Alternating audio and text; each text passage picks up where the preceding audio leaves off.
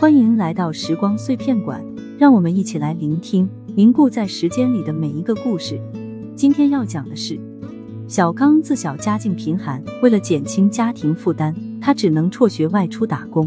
他一边努力工作，一边梦想有朝一日能重返校园，完成学业。一天，小刚来到一家餐厅打零工，在那里，他遇到了服务员小芳。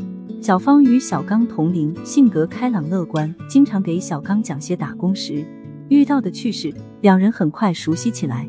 小刚发现小芳不仅长得漂亮，而且非常善良热心。每当小刚遇到困难，小芳总是主动帮助他。两人一来二去，渐渐产生了好感。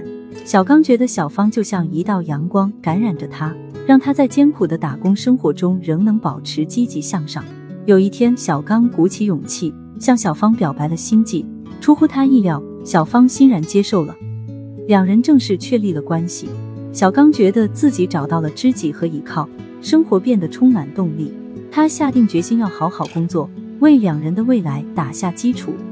然而好景不长，小刚的父亲突然患上重病，需要动大手术，家里支撑不住如此巨额的医疗费用。小刚苦苦思索该如何是好，无奈之下，他只能白天在工厂上班，晚上送外卖，一天打两份工。小芳知道小刚的难处，主动把自己三年的存款给了小刚。后来，小刚的父亲手术成功，身体逐渐恢复。经过这次，小刚和小芳的感情变得更加牢固。